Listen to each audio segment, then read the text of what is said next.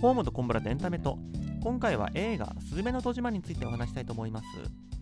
この作品は2022年11月公開の新海誠監督の新作、まあ、新海誠監督といいますともともとアニメ好き、まあ、映画好きの間ではみんな、まあ、知ってる名前だったと思うんですけども「君の名は」のまあ歴史的なヒットにおいてもう一気に日本のトップのヒットメーカーに踊れてた人だと思うんですけどもただまあこの方多くの人が気づいてるところだと思うんですけどちょっと変わった作風ですよね。あのその新海誠だっていうそのキャラクターというかカラーというかそういうのがすごく出ていると言いますか、まあ、特にその君のは以前以降でかなり変わったなというふうに思ってるんですけども私個人的にはこれは、まあ、君の名は路線だなというふうに思っていてとはいえまあ、これも君の名は以降で出てきたカラーかもしれないですけどもなんか天才が起きるとかなんかとりあえず東京に来るとかその僕と君の関係が世界を形作るんだよみたいなそういう世界系的なものの見方ですとか、まあ、その辺りは共通だよなっていうところもあってやっぱり今回は今までにないほど一番あのエンタメに振り切った作品だと思ってはいるんですけどもそれでもなおその深海節というかあこれ新海さんの作品だなっていうのも残ってるあのまあ、これ以上その深海さん的なところがなくなるとなんかそれはそれでつまらないなふうになるかもしれないところを考えると、まあ、今後もっともっとすごい作品作るかもって思いつつこの「すずめの戸締まり」は今のその新海さんの作った作品の中での到達点といいますか、まあ、ぶっちゃけ確かこれが一番面白いんじゃないかって今のところ思ってはいるんですけども、えー、と内容概要につきましてはえーと、この、えーと、スズメの戸締まりの世界におきましては、まあ、日本の各地に後ろ戸という名前で呼ばれておりますその、まあ、世界の裂け目というかなんかあの世とこの世を結ぶドアみたいなものがいっぱいありましてこれはもともと存在するものといいますか、まあ、時間が経つと勝手に開いてしまうようなものらしくでこの後ろ戸というのが完全に開いてしまうと,、えーと、その中からミミズと呼ばれる、まあ、特殊なき物というかエネルギー集合的なものが出てきてあの地震が起きる、まあ、これ地震っていうのもその単にな日本は地震が多いのはじゃあ後ろがあるからなんだねってそういう話でなくこの後ろがことで起きちゃう地震っていうのはもう関東大震災だとか、まあ、そのレベルの大地震ってことらしいんですけどもえーと、主人公、まあ、タイトルにもなっております。すずめちゃんと,、えーと、そうたさんという、えーとまあ、すずめちゃんが高校生でそうたさんが大学生ですかね、まあ、この2人が主な主人公なんですけどもこのそうたの方が閉じ師と作中で呼ばれているんですけどもこの後ろ戸っていうのを、まあ、開いたのを閉じに行く、えー、と仕事というのをしておりまして、まあ、本人も自分がはそれが仕事だというふうに言ってるんですけどもただまあファンタジー世界とかだったらなんていうか漫画のその虫師みたいなそういうなんとか市みたいな人が日本中を回ってそれで暮らしてるんですみたいなのも受け入れるかもなんですけどもあのこの「すずめの戸締まり」って完全に現代日本が、えーと、舞台となっていますしこのソーダさん自身もそういう超自然的なファンタジー的な存在ではなく実は普段の生活としてはあの教師になることを目指している大学生っていうすごく現実感のある設定を持ってることからこの閉じ師って仕事何なんだろうみたいなそのファンタジーと現実の境目の曖昧さみたいなのに巻き込まれちゃってるような気がしておりまして、まあ、今回は、えーとまあメインテーマとしてこの閉じ師って何なんだろうってところをちょっと話したいなというふうに思っております。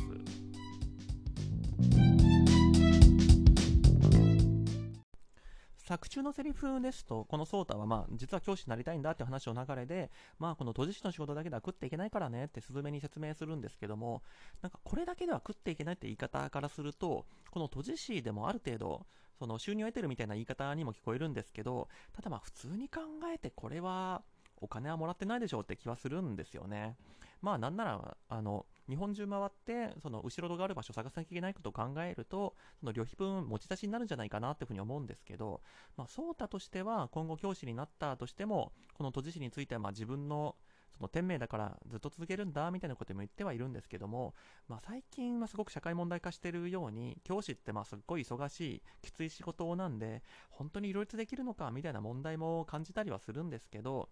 ただまあ作中ももうこのスズメはずっと高校休んで、えー、と日本中回ってこの後ろの対応をしてるわけですけども、まあ、たまたま緊急事態が続いただけで、あの普段はもう、まあ、途中、途中というかラストの方で颯太が、まあ、ちょっと東京帰るまでにとあの見つけた後ろ戸閉めてくわみたいな、なんか結構軽いノリで言うんで、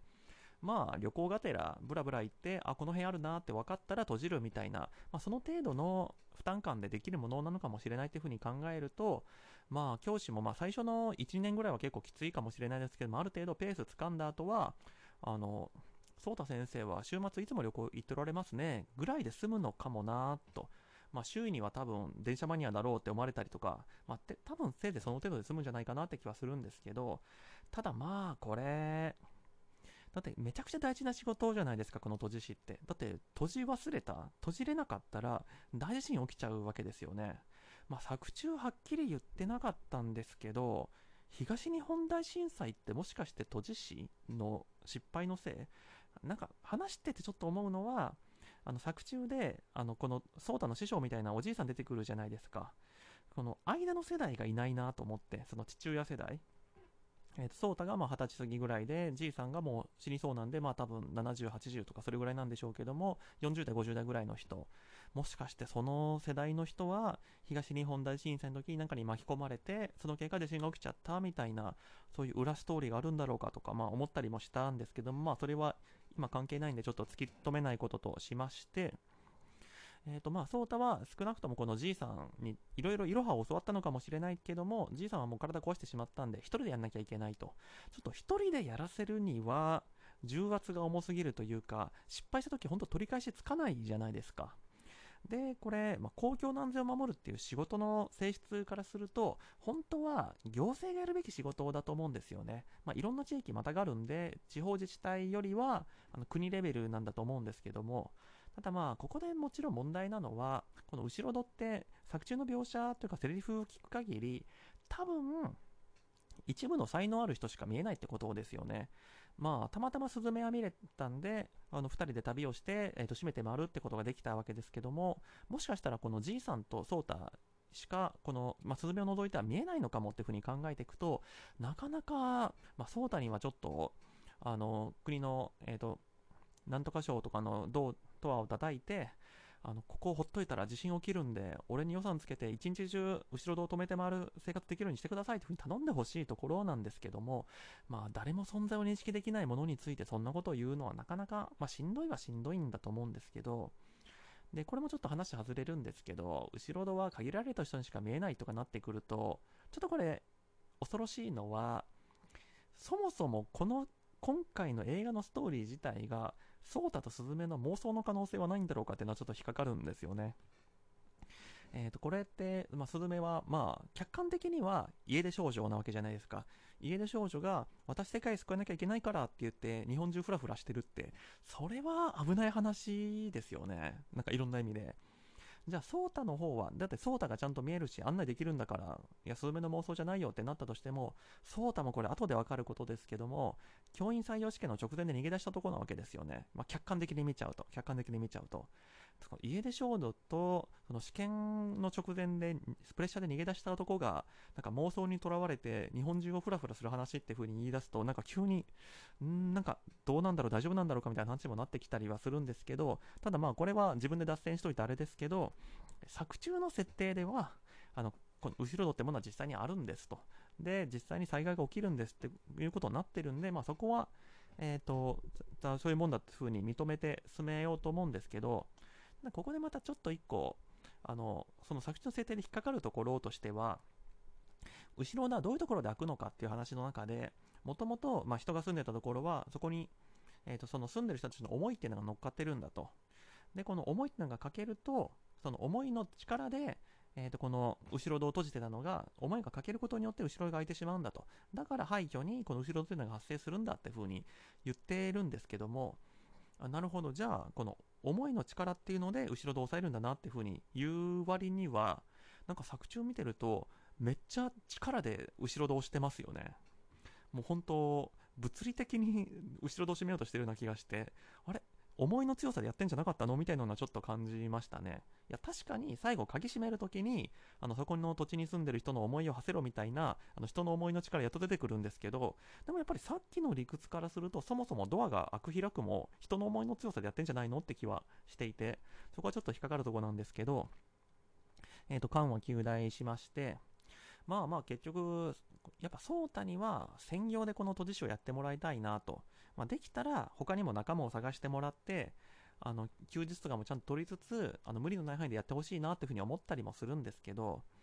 ただまあ、行政を説得できないんだったら、まあ民間、民業でやるしかないんですけど、ただこれ民業でやるのはきついですよね。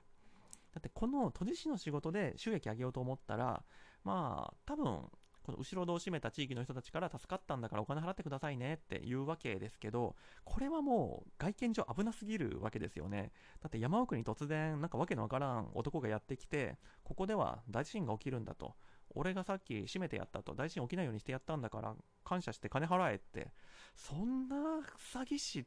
通用しないでしょうみたいな気はしていて、なんでまあやっぱり颯太にはもう頑張って行政を説得してもらってこの颯太が一日中日本中をふらふらして、えー、と後ろ戸を閉じて回れるみたいなそういう体制づくりをしていただきたいなというふうには思うんですけども、まあ、そこまでしなくてももうちょっと中間的に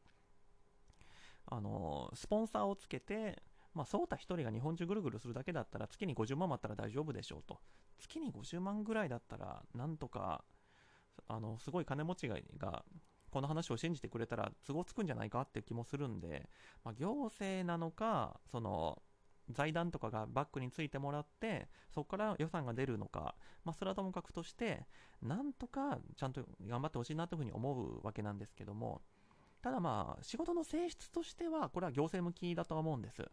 えーと、行政の仕事って、まあ、民営化とかもあって結構曖昧になったりするとこもあると思うんですけども基本的にはあの公共サービスは行政がやって、えーと、利益追求するものは民間がやるっていうふうに関係にはなっているものの、まあ、例えば鉄道だとか電力だとか通信だとか、まあ、具体的に言うと JR とかなんとか電力だとか、まあ、NTT ってことですけども、まあ、これらの中には最初そもそも巨大な社会インフラを作らなきゃいけなかったから国しか、えーと、明治時代なんか出せる人がいなかったんで国営から始まったっていうものもあったりするんでしょうけども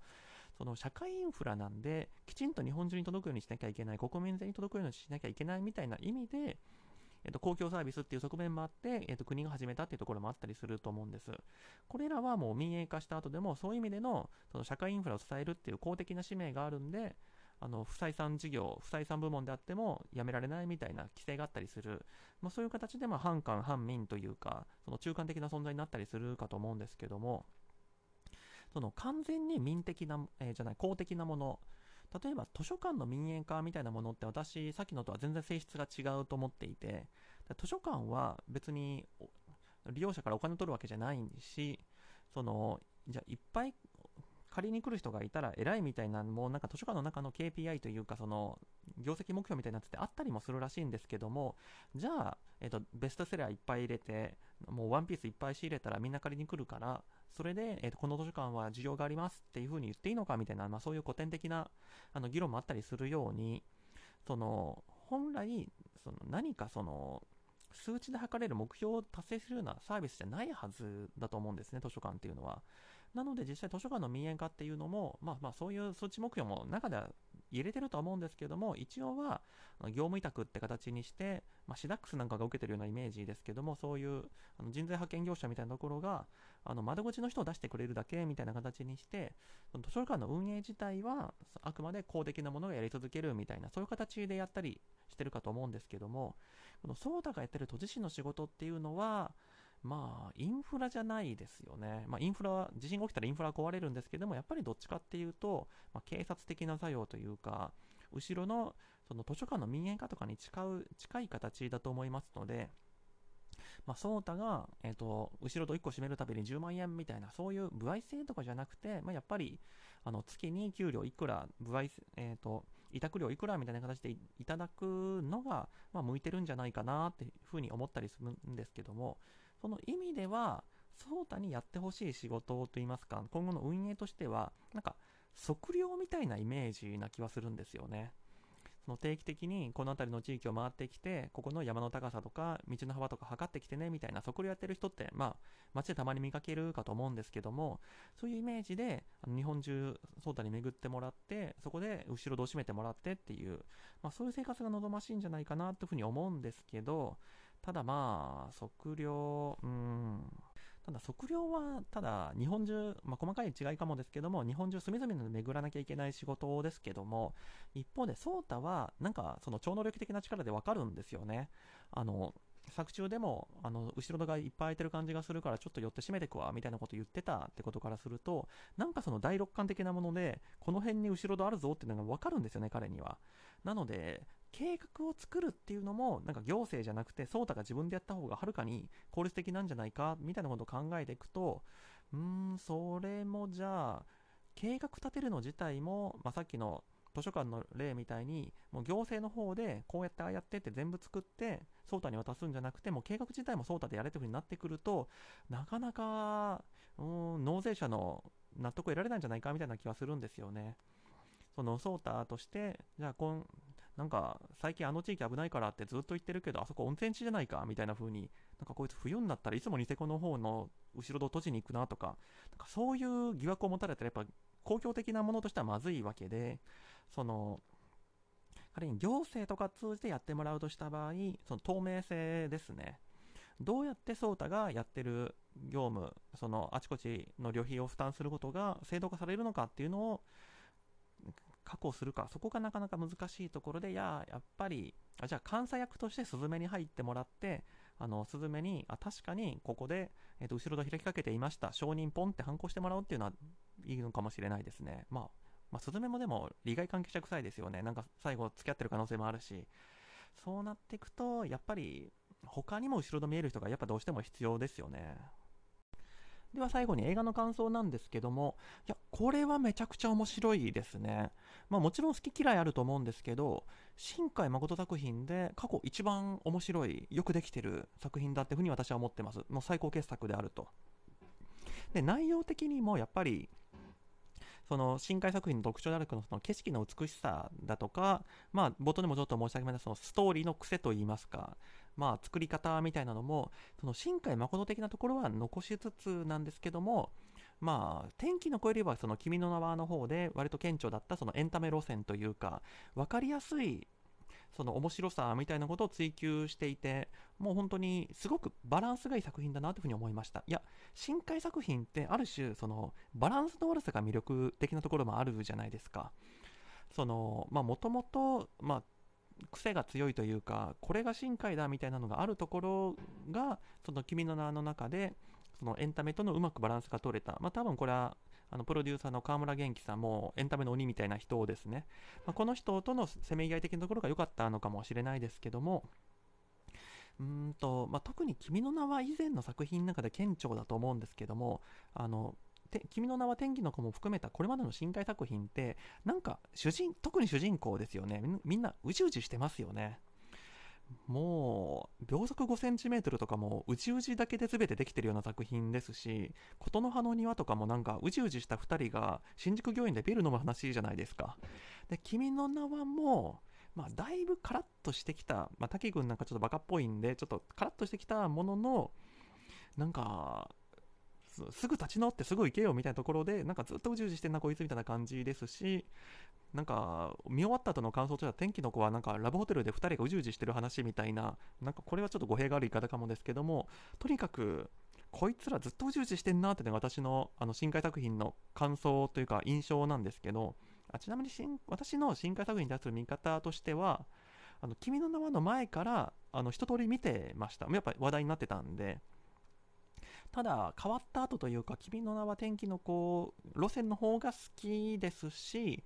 まあ、君の名はめちゃくちゃ面白いと思いますけどうーんめちゃくちゃ好きな作家さんかとか言うといや普通に好きだけどみたいなまあそれぐらいの温度感ですね。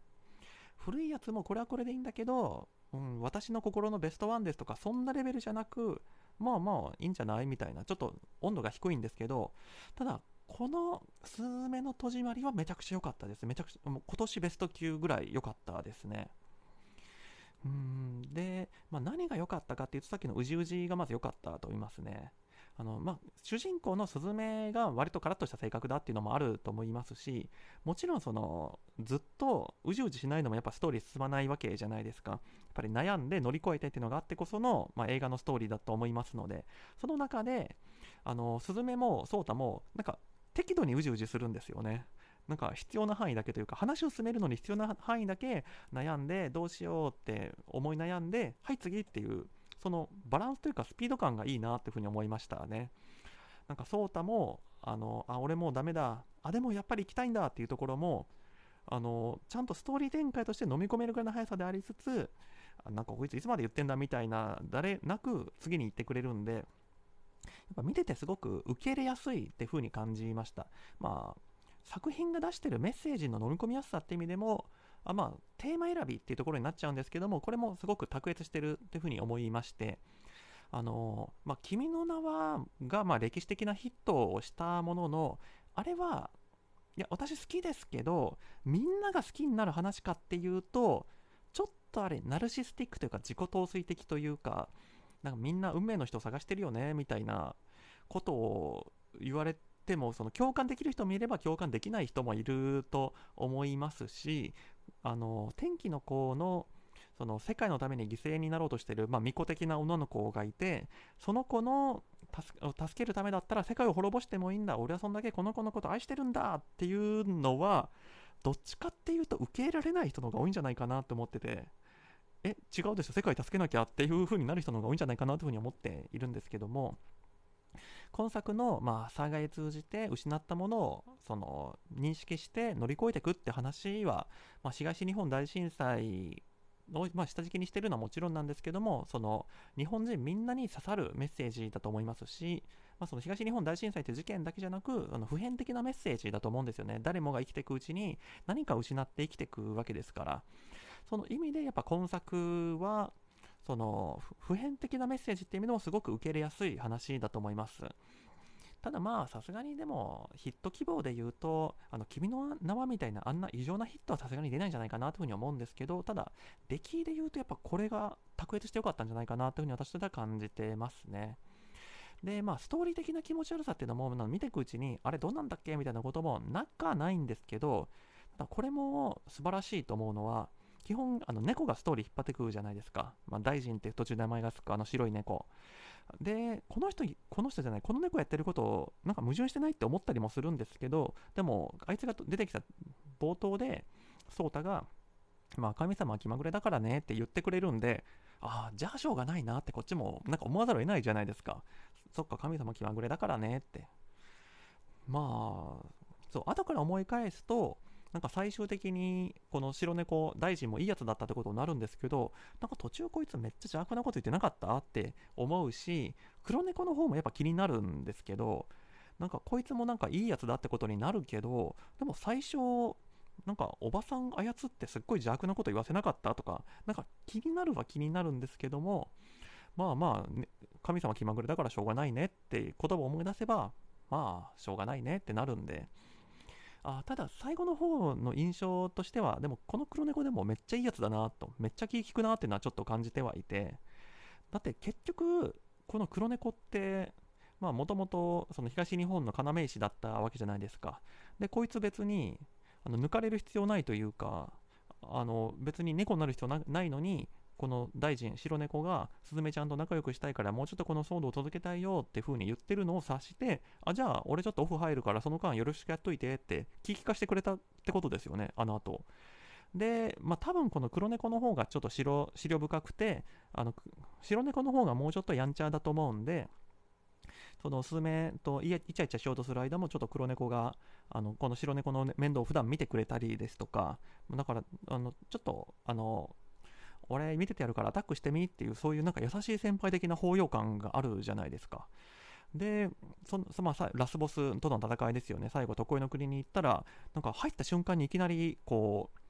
最近のゲーム出てくるなんか AI のサポートキャラクターみたいに勝手になんか戦闘モードに入ってミミズと戦うじゃないですか。こいつめっちゃ気利くなって本当思ってめっちゃ便利だなこいつと。いやーなのでこの黒猫はちょっとその、まあ、そういう意味ではその便利すぎていやちょっとお前都合良すぎるだろみたいな気はしたんですけども、まあ、でも最後の方の展開早めるには、まあ、その方がいいと思うんで、まあ、結果的には良かったんじゃないのって思うんですけどもそこはちょっと引っかかったというか面白かったなって思いますねいやーもう一回見、まあ、1回目あの普通の映画スクリーンで見たんで2回目は IMAX とかで、まあ、変えるかもしれないですけどもう一回見たいなというふうに思いますねはい。というわけで今回この辺りで終わるかと思います。ご清聴どうもありがとうございました。